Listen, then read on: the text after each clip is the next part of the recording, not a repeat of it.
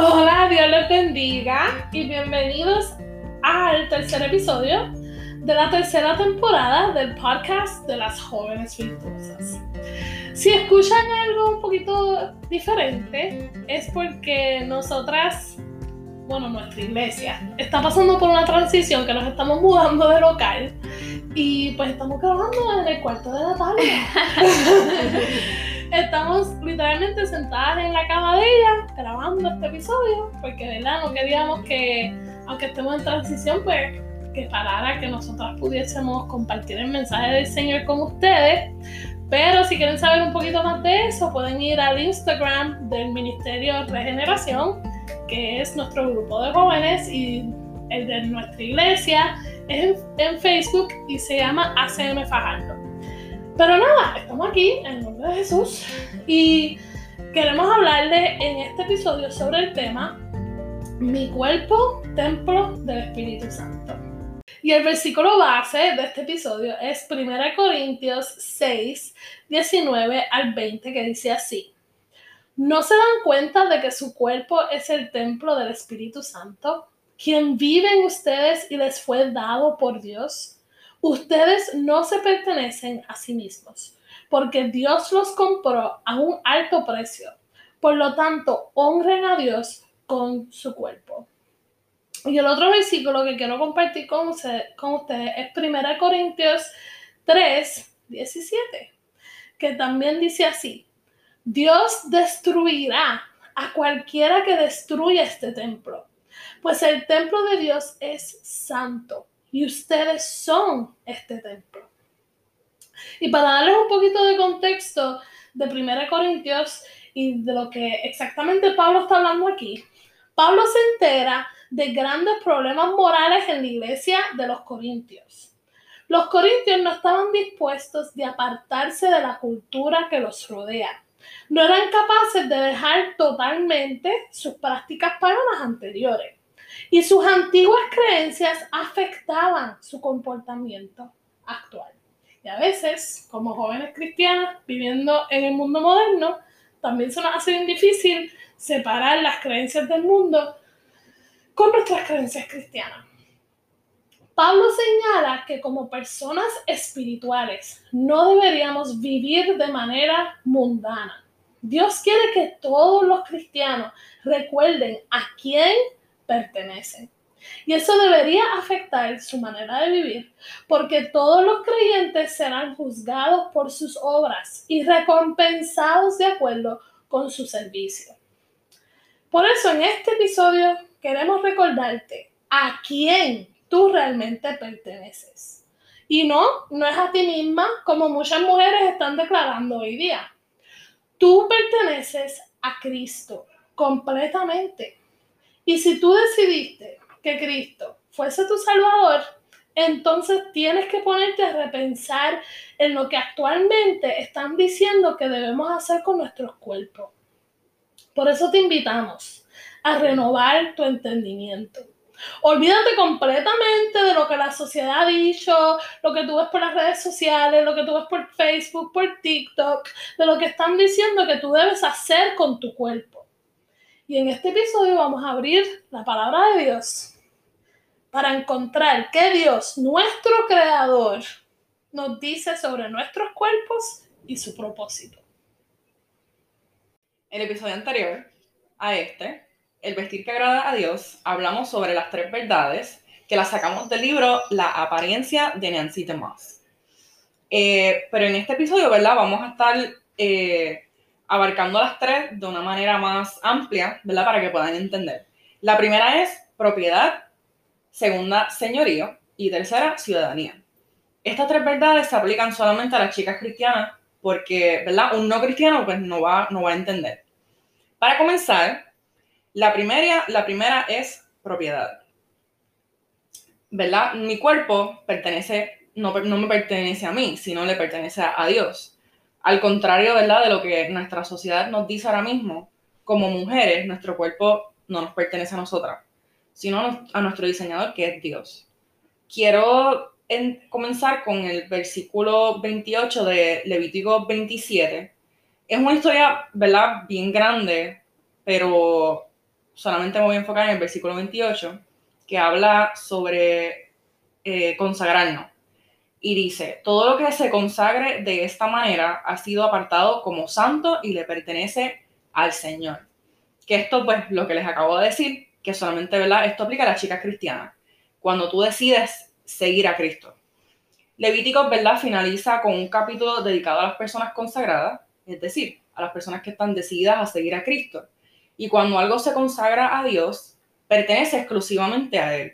O sea, quiere decir que es su propiedad. Si tú consagras tu vida completamente a Dios, esto significa que en nada ni por nada puedes contaminarte, ensuciarte o mezclarte con cosas que deshonran a Dios. No significa que te vuelves libre de todo pecado y que nunca jamás vas a pecar. Tampoco significa que te vas a encerrar en la iglesia y te vas a olvidar del mundo que te rodea y ser santo. ¿verdad? Significa que tienes que cuidar tu mente y mantener tu santidad en el día a día. Mientras trabajas o estudias, mientras escuchas música, estés en la iglesia o fuera de ella. Podemos ver la vida de Jesús, que es un claro ejemplo de cómo debemos vivir. Nuestra vida es propiedad de Dios porque Él la sostiene, a Él le pertenece, Él la condiciona, Él le ha dado valor, Él la conserva y Él reina sobre ella. Salmo 89, versículo 11 dice, los cielos te pertenecen y la tierra también. Todo lo que hay en el mundo es tuyo, tú lo creaste todo. O sea, significa que nos creó a nosotros también, somos hechura y creación de Cristo, so le pertenecemos a Él. Y ahora, chicas, les pregunto, eh, ¿verdad? Esto es parte de, de lo que voy a hablar, pero quiero entrar en el tema de la mayordomía y qué piensan ustedes ¿Qué es la mayordomía?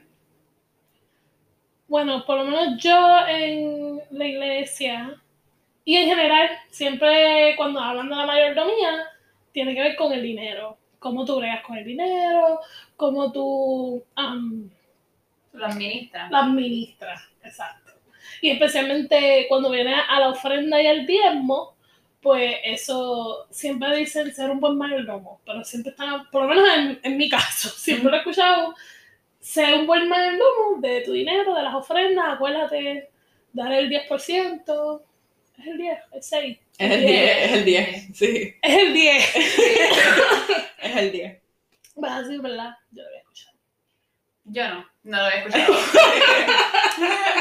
ok, pues, pues sí, eh, María, ¿verdad? María tienes razón. Es es eh, administrar las cosas correctamente. Eh, pero en este caso les quiero hablar sobre cómo eh, cuidar y manejar, ¿verdad? Lo que Dios te ha dado, que es tu vida y tu cuerpo. Y para darles un ejemplo bien claro, ¿verdad? Que, para que entiendan un poquito de lo que es la, la mayordomía, el término griego para mayordomo significa casa. Entonces les quiero dar el ejemplo que es de Adán y Eva Adán y Eva sabían lo que era la mayordomía porque Dios les había dejado claro este tema, ¿verdad? Todo lo que había en el Edén los puso, lo puso bajo su cuidado. Y si les interesa un poquito más la historia, pueden buscar en Génesis el capítulo 2, versículo 28, que habla sobre eso. Eh, ¿verdad? Ellos habían sido puestos allí para administrar la creación, que no era de ellos, porque ellos no habían creado nada, pero se, se beneficiarían de sus bondades ¿verdad? De todo lo que Dios creó, que era, lo creó para ellos. Lo que Dios nos da, debemos cuidarlo y atesorarlo. Nosotros somos administradores, ¿verdad? Que eso fue lo que dijo María. Somos administradores de lo que Dios nos da. Nuestro cuerpo pertenece a Cristo porque Él nos lo dio. Ahora quiero que piense, ¿qué Dios quiere que tú hagas con tu dinero? Porque la realidad es que el dinero es de Él. ¿Cómo Dios quiere que tú uses tu casa? Es su casa. ¿Cuánto dinero debo guardar, invertir o donar? En fin, todo es de Él. Y ahora, ¿cómo tú crees que Dios quiere que uses tu cuerpo? No nos podemos dejar llevar por nuestra sociedad, que va en contra de todo lo que Dios nos dice. Vivimos para exaltar a Dios y glorificarlo a Él con todo lo que hacemos, incluyendo nuestro cuerpo. En 1 Corintios 10:31 dice, así que sea que coman o beban, o cualquier otra cosa que hagan, háganlo todo para la gloria de Dios. Ahora, chicas, les vuelvo a preguntar. ¿Qué mentira dice la sociedad sobre tu cuerpo? Que podemos hacer lo que queramos con, con él. Yes. Que podamos hacer lo que queramos y que no, no habrá consecuencias ah, si lo hacemos. Prácticamente. Pues sí, pues la cultura nos llama, ¿verdad? A independizarnos. Nos dice que somos suficientes y que no necesitamos a, a nada ni nadie. Que somos capaces de todo. Y si te independizas, ¿verdad? Tú- eso significa que vives independientemente de Dios. Pero cuando escoges venir a Cristo y seguirlo, le perteneces a Él. Y si tú tienes presente y conoces bien a quién tú le perteneces, todas tus actividades y todo va a estar en la perspectiva correcta. Pues quiero, quiero añadir que esa definición que tú le diste a la mayordomía, este, a nosotros como jóvenes cristianos, pues es bien importante que lo vivamos y, y- y eso para mí debe de cambiar nuestra perspectiva completa de lo que hacemos con nuestro cuerpo. Porque Dios nos dio, como nos dio el mundo entero, nos dio la creación, nos dio todo para nosotros administrarlo. El cuerpo es uno de ellos. Y eso incluye lo que, por decirlo así, lo que le metemos al cuerpo, Sí, la comida. la comida, la, la salud mental, eh, todo, todo, salud espiritual, todo, porque cuando viene a nuestro cuerpo también lo tenemos que ver como que esto es algo que Dios me dio y tengo que cuidar. Y no lo podemos, ¿verdad? Eh, no podemos hacer como la, el mundo dice, hacer lo que nos da la gana, porque cuando hacemos eso hay consecuencias, muchas Exacto. muchas consecuencias. Y ahora vamos a seguir con la segunda verdad, que es señorío. Y esta verdad tiene como base Romanos 14, 8, que dice así, si vivimos es para honrar al Señor, y si morimos es para honrar al Señor. Entonces, tanto si vivimos como si morimos, pertenecemos al Señor. Yo creo que eso está bastante claro en la palabra, que está diciendo que si Dios creó nuestro cuerpo, Él es el que determina lo que pasa con Él, no nosotras. Y añadimos el gran sacrificio que Jesús hizo por nosotros, que Jesús murió por nosotros y compró nuestros cuerpos con su sangre. Por eso ahora Pablo dice, vivimos para Él y morimos para Él, porque eso fue lo que Él hizo para nosotros. No estamos diciendo algo que sea imposible ni, ni sea algo que Jesús no merece de nosotros, porque Él dio su vida, su cuerpo completo por nosotros.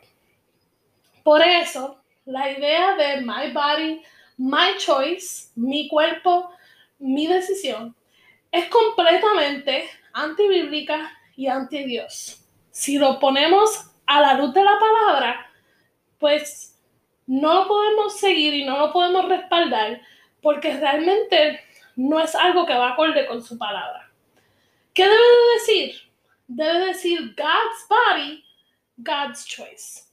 El cuerpo del Señor, el cuerpo es del Señor, así que la decisión es del Señor. Y puede ser que ahora mismo yo dije eso y, y, y tu cara cambió y te dio como un bioco o algo. Puede ser que yo lo acabo de decir y te choca. Lo sé, porque a mí me chocó también cuando yo escuché eso. Cuando yo escuché esta verdad, a mí me chocó porque que yo tengo engranado, que nos han engranado en nuestra mente, en nuestro corazón. No, es mi cuerpo y yo hago con él lo que yo quiero. Pero, ¿verdad? Nosotros no nos podemos dejar llevar por ese gran lema que están diciendo la sociedad, que está diciendo especialmente el movimiento feminista ahora mismo. Nosotros tenemos que volver a la palabra. Y en la palabra, ¿qué dice? Que no, que nuestro cuerpo no es de nosotros. Dios lo domina y tenemos el Espíritu Santo dentro de nosotros. Y les quería preguntar, ¿verdad? A ustedes, Anneli y Natalia, ¿qué ustedes piensan de ese lema? My Body, My Choice. Cuando, cuando ustedes lo escucharon. ¿Qué ustedes pensaron cuando lo escucharon? Pues yo lo que pensaba era como que, que podía hacer lo que me diera la gana. como que vestirme como yo quisiera, ponerme lo que. ponerme cualquier tipo de ropa, esto, ir a donde yo quiera, hacer todo, hacer todo lo que yo quisiera. Ujú, ujú. En eso yo pensaba. Eso también yo lo pensé cuando lo escuché.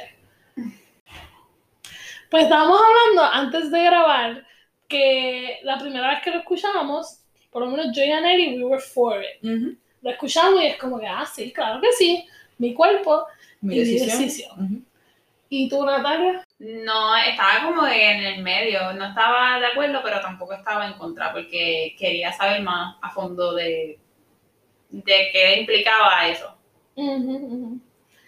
Que ahí es donde fallé yo, fallé, digo yo, porque no fui más a fondo y estaba como que de pecho, like, Exacto. yeah. Estábamos ahí all the way sin saber qué exactamente a qué se refería con Exacto, mi cuerpo, mi decisión. exacto. Y ya sabemos, ¿verdad? Que ahora tienen mucho que ver con, obviamente, el aborto, lo de contraception, que ahora mismo no sé cómo se dice en español. Anticonceptivo. los anticonceptivos. Este, prácticamente es un pensamiento bien liberal eh, que prácticamente está haciendo un llamado a las mujeres de que, mira, no dejes que nadie, especialmente un hombre, te diga cómo tú debes de dominar tu cuerpo. Eso es en a nutshell, ¿verdad? Todo lo que eso representa. Y después de nosotras escuchar eso y saber eso, siendo jóvenes cristianas, entonces ahora le- le- les pregunto, ¿piensan que es algo que debemos entonces seguir a apoyar? Ese lema, ese pensamiento, esa idea. Pues la realidad es que no, porque como ya pues, hablamos ahorita sobre nuestra propiedad, que no nos pertenecemos a nosotros, sino que vivimos para el Señor y somos del Señor, solo le pertenecemos a Él. Y nuestro cuerpo no es de nosotras, sino de Cristo. Exacto. Sí, eh, eh, exacto. Porque no es, no es- si no estamos de acuerdo a my body, my choice, mi cuerpo, mi decisión, no es que estamos diciendo, ah, pues los hombres tienen señorío o, o el- somos de los hombres, no, es que somos del Señor. Así que Exacto. no tiene que ver con uno con otro, sino es que somos del Señor. Exacto. Exacto, exacto. Y yo creo que ahí es donde muchas, eh, a muchachas cristianas como que se pierden en el, como digo yo, en el ruido, en la gritadera, en, la, en las discusiones. Ahí es donde uno, y lo digo por experiencia, lo digo porque yo también me pierdo. Este, pero tenemos que recordarnos que es la verdad que estamos hablando ahora mismo. Jesús dio su vida por nosotros. Nos compró literal, con sangre y ahora pertenecemos a él. Eso tiene, una, eso tiene un peso que yo pienso que se ha perdido.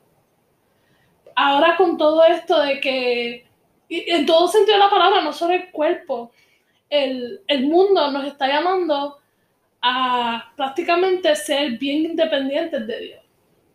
Y ahí es donde, por eso yo quería tocar este tema, ahí es donde tenemos que tener mucho cuidado. Porque un, para mí se supone que una vida independe- independiente de Dios yo no la puedo vivir. Porque, ¿verdad? Él es, él es, se supone que sea mi fuente de todo, mi fuente de vida, mi fuente, él, ¿verdad? Él mismo lo dijo, él es la- el camino, la verdad y la vida. Si yo creo eso y he decidido que él, él es mi salvador y él es quien yo creo, pues entonces todo eso se debe reflejar en cada área de mi vida. Y ahí mismo quiero entrar en Romanos 12.1, que Pablo mismo lo dice. Por lo tanto, amados hermanos, les ruego que entreguen su cuerpo a Dios por todo lo que Él ha hecho a favor de ustedes. Que sea un sacrificio vivo y santo, la clase de sacrificio que a Él le agrada. Esa es la verdadera forma de adorarlo. Aquí Pablo está diciendo y nos está exhortando y recordando de la misma forma que Jesucristo entregó su cuerpo, ahora nosotros entregamos nuestro cuerpo al Señor como adoración. Y me encanta que Pablo es bien específico. Él dice que es un sacrificio, o sea, no va a ser fácil. No va a ser fácil porque, vuelvo y digo, estamos literalmente una idea contra cultura. No va a ser fácil, es un sacrificio, pero el, el primero que lo dio fue Jesús. Y después es vivo y es santo.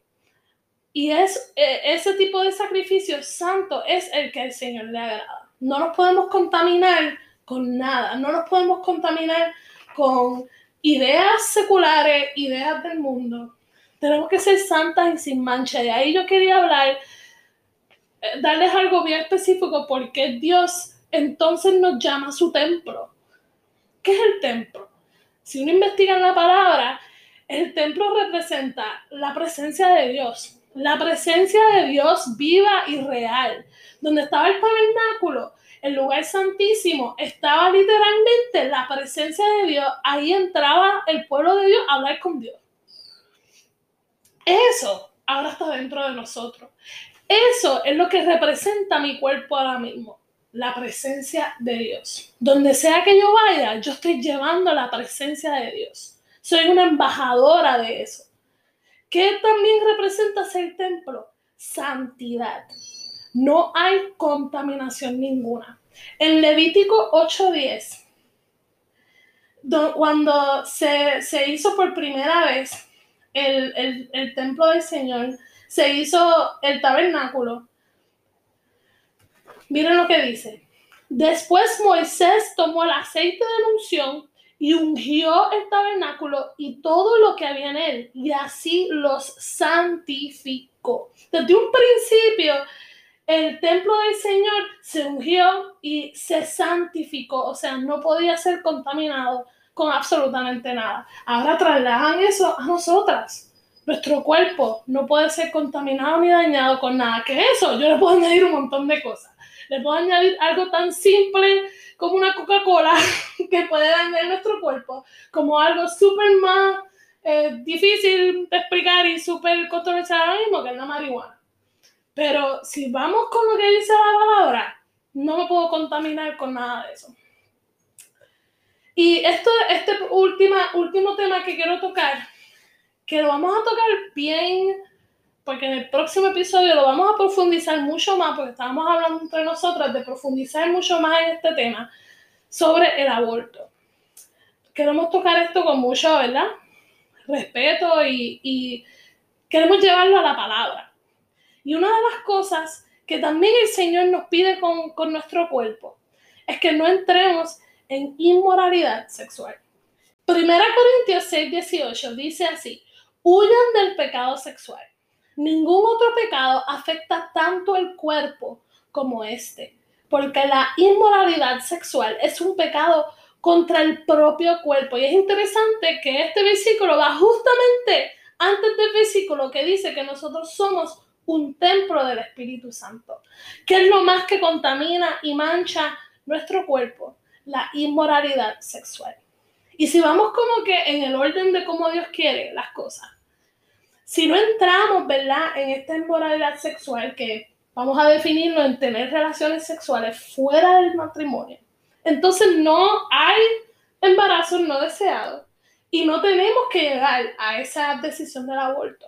Es que yo lo, lo, lo, pienso así, por eso es que Dios tiene un orden para todo, por eso Él nos pide desde un principio que seamos puras sexualmente, porque Él tiene un orden perfecto. Él no quiere que vidas se pierdan, Él no quiere que tengan, tengamos que llegar a, esa posición traumática y tomar una decisión traumática así de, tener que llegar al aborto.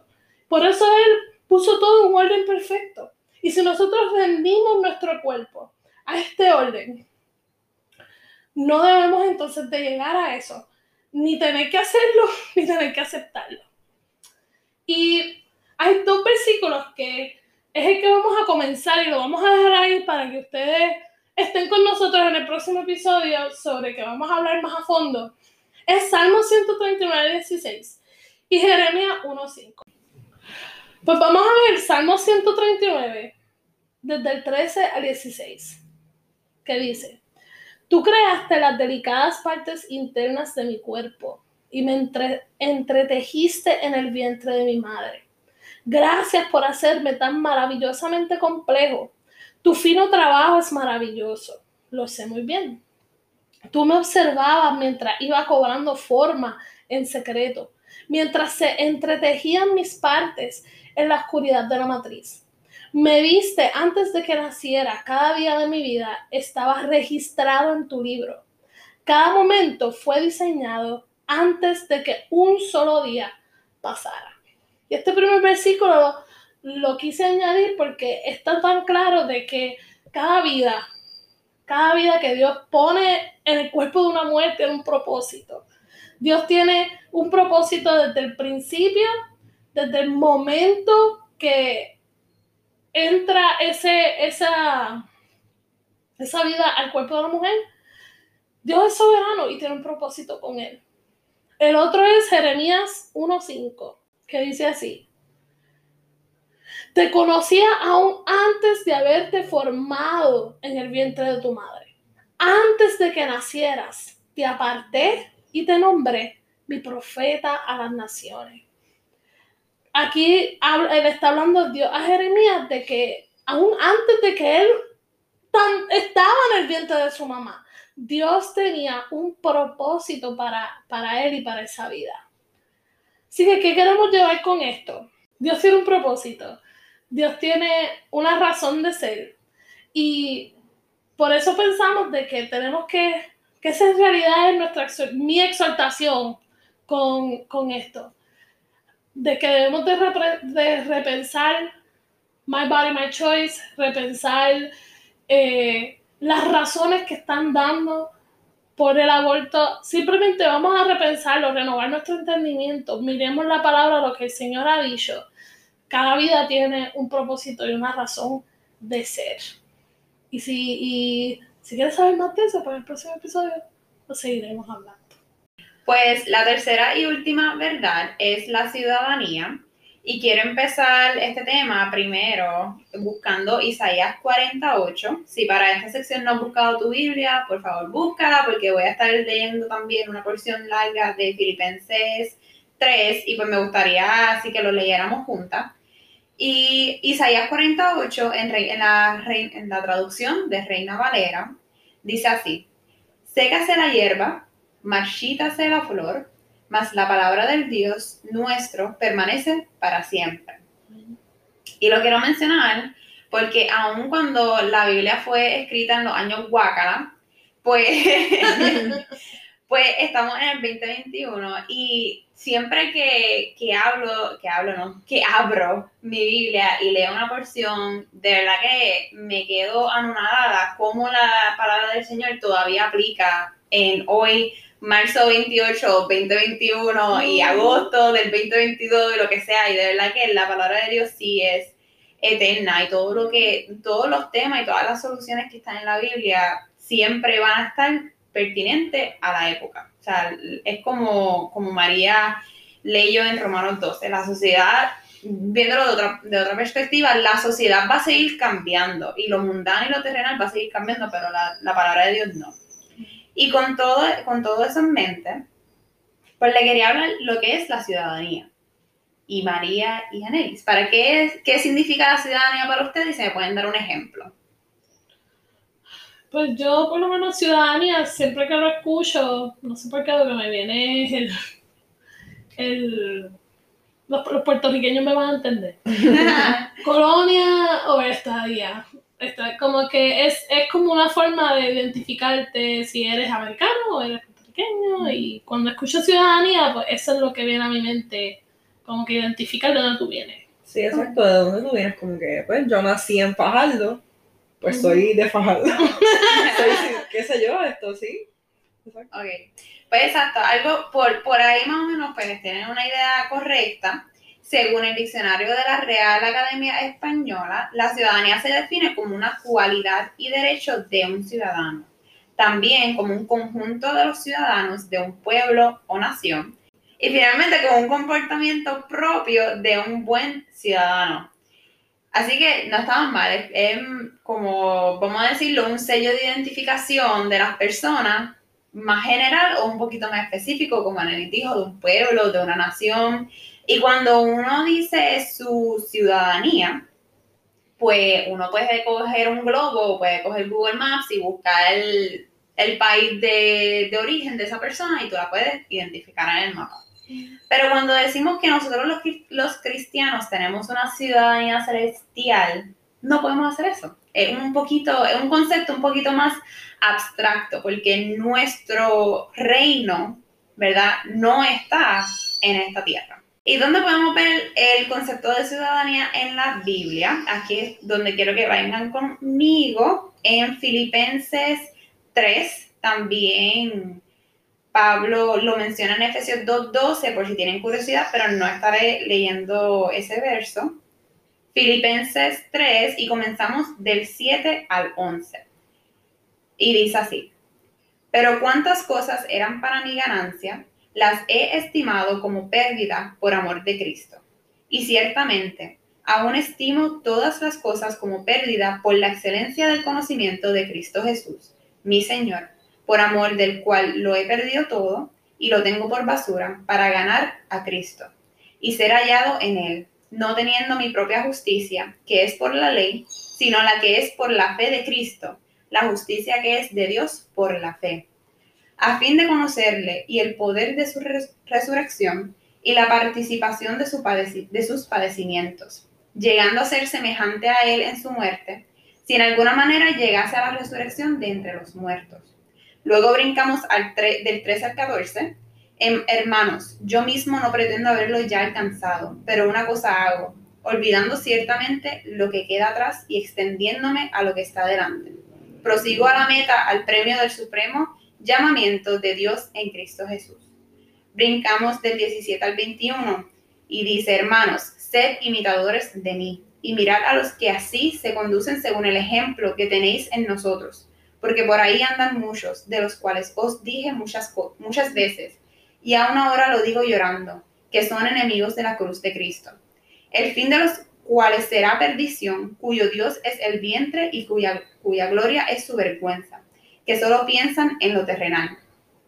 Mas nuestra ciudadanía está en los cielos, de donde también esperamos al Salvador, al Señor Jesucristo, el cual transformará el cuerpo de la humillación nuestra, para que sea semejante al cuerpo de la gloria suya por el poder con el cual pueda también sujetar a sí mismo todas las cosas. Voy a, leer solamente el versículo de Filipenses 3:21, pero en la versión de Reina Valera del 95. Usualmente todas las Biblias, las Biblias recientes que yo he visto son del 60, pero la del 95 dice una palabra diferente, que dice, Él transformará nuestro cuerpo mortal en un cuerpo glorioso semejante al suyo, por el poder con el cual puede también sujetar a sí mismo todas las cosas.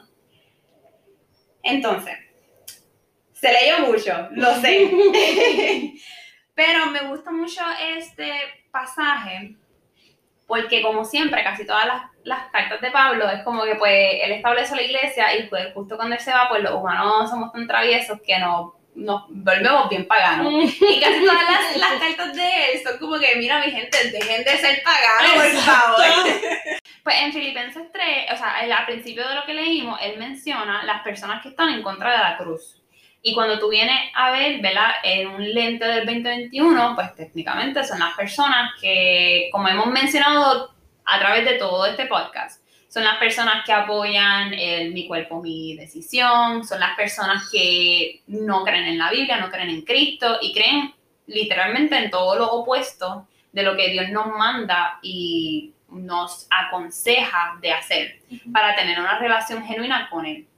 Entonces, una persona que sí tiene una relación genuina con el Señor, se mueve a hacer las cosas por Él. No es porque Dios nos obliga, no es porque es un mandato, no es porque si no lo hace vas para el infierno, no, porque si tú tienes una relación genuina y tú amas al Señor o lo tratas de amar como Él te ama a ti, porque eso es difícil con la carne que tenemos, pues las cosas van a nacer de nuestros corazones y van a nacer el querer agradarlo a Él.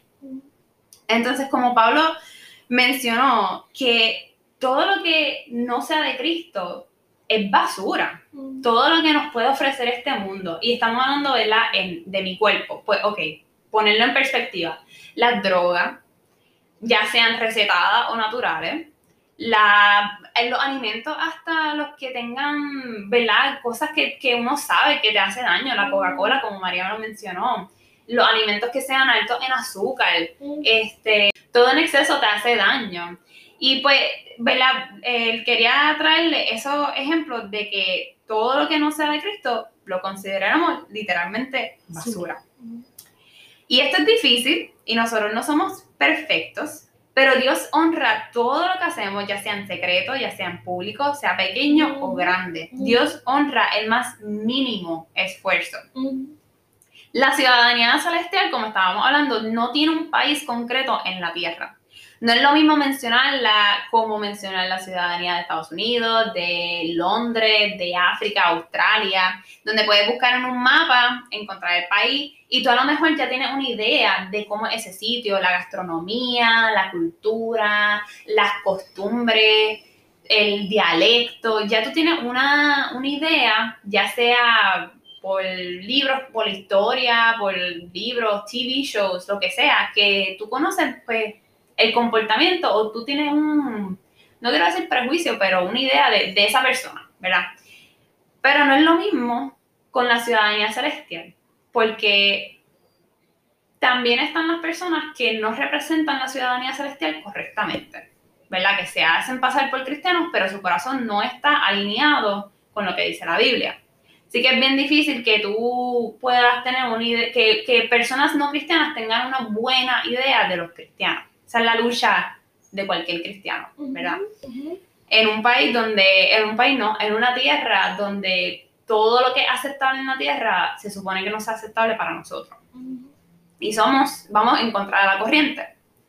Pues nuestro cuerpo mortal, como lo dijo Pablo, es prestado. Quiero hacer analogía a cuando te prestan, vamos a decir, una computadora ¿verdad? yo estaba hablando con ella ahorita y dije, pues, es como si tú me prestaras tu computadora.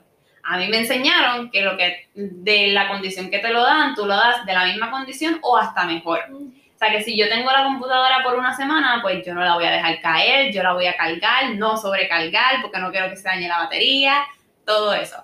Y cuando Nelly eh, coja la, la, computadora de vuelta, pues ella va a saber, ya, Natalia la criaron bien entonces porque me cuidó la computadora, me la entregó brillosita y todo eso. Si tú tienes una idea de el background o de, ¿cómo se dice eso? Del pasado o, de, de, los principios y los valores de esa persona. Lo mismo es con este cuerpo.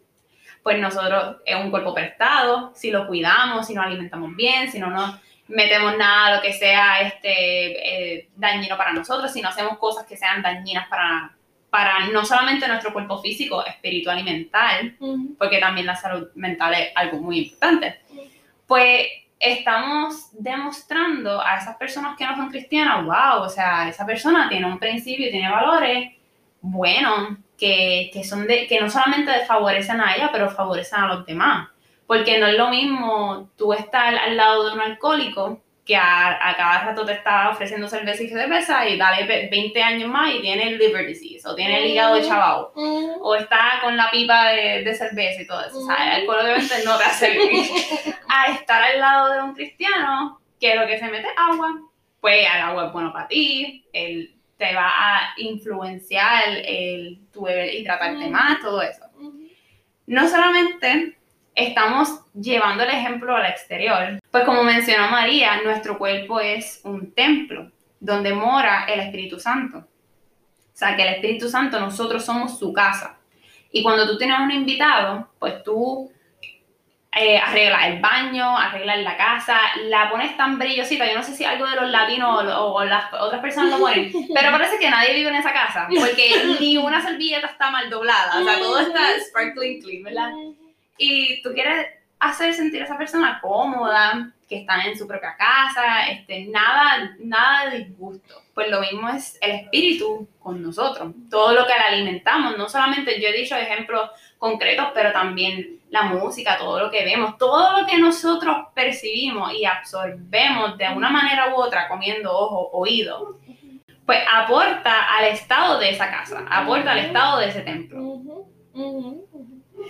Entonces, en conclusión, lo que les quiero llevar es que lo que consumimos terrenalmente es basura y no va a edificar al espíritu ni va a cuidar a nuestro templo.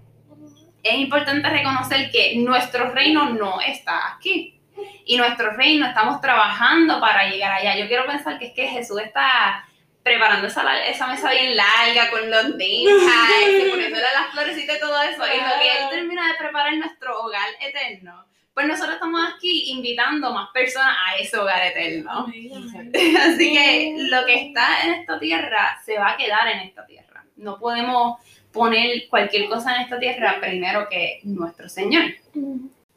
Pues yo digo que esa, esa verdad es para mí la más importante de las tres. Porque este, desafortunadamente ahora mismo estamos viviendo en un mundo donde las líneas están como que blurry.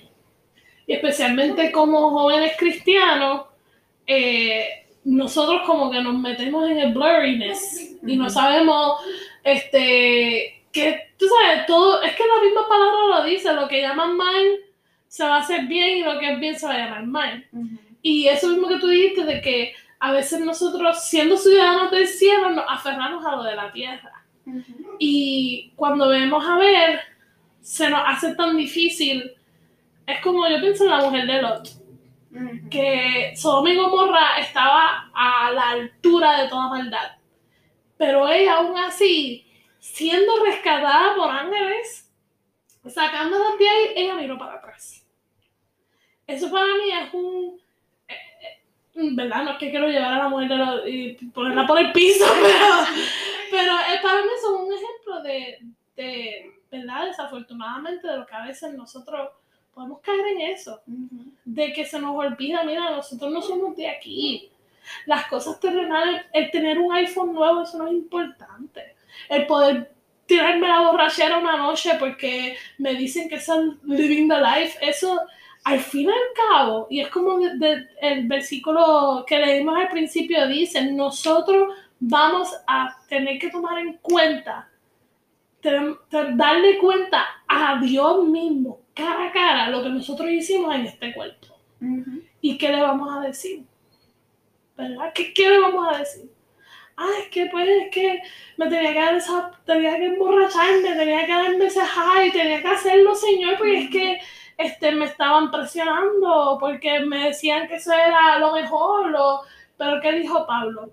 Todo lo demás es basura comparado a Cristo. Y esa es nuestra exhortación, ¿verdad? Realmente con este episodio, de que te pongas a repensar y analizar qué, qué realmente estás poniendo primero. Si lo que el Señor quiere para nosotros o estamos dejando ser influenciadas por lo terrenal. Que eso es algo como, por ejemplo, yo no sé si otra si otra nación hace esto, pero es normal en Puerto Rico que si tú estás en Alaska, tú tengas la bandera de Puerto Rico en tu puerta o lo que sea, que todo el mundo sepa que tú eres boricua. Pues así mismo nosotros tenemos que hacer con nuestra ciudadanía celestial, que todo el mundo sepa que somos cristianos y de dónde es que somos. Amen. Gustó.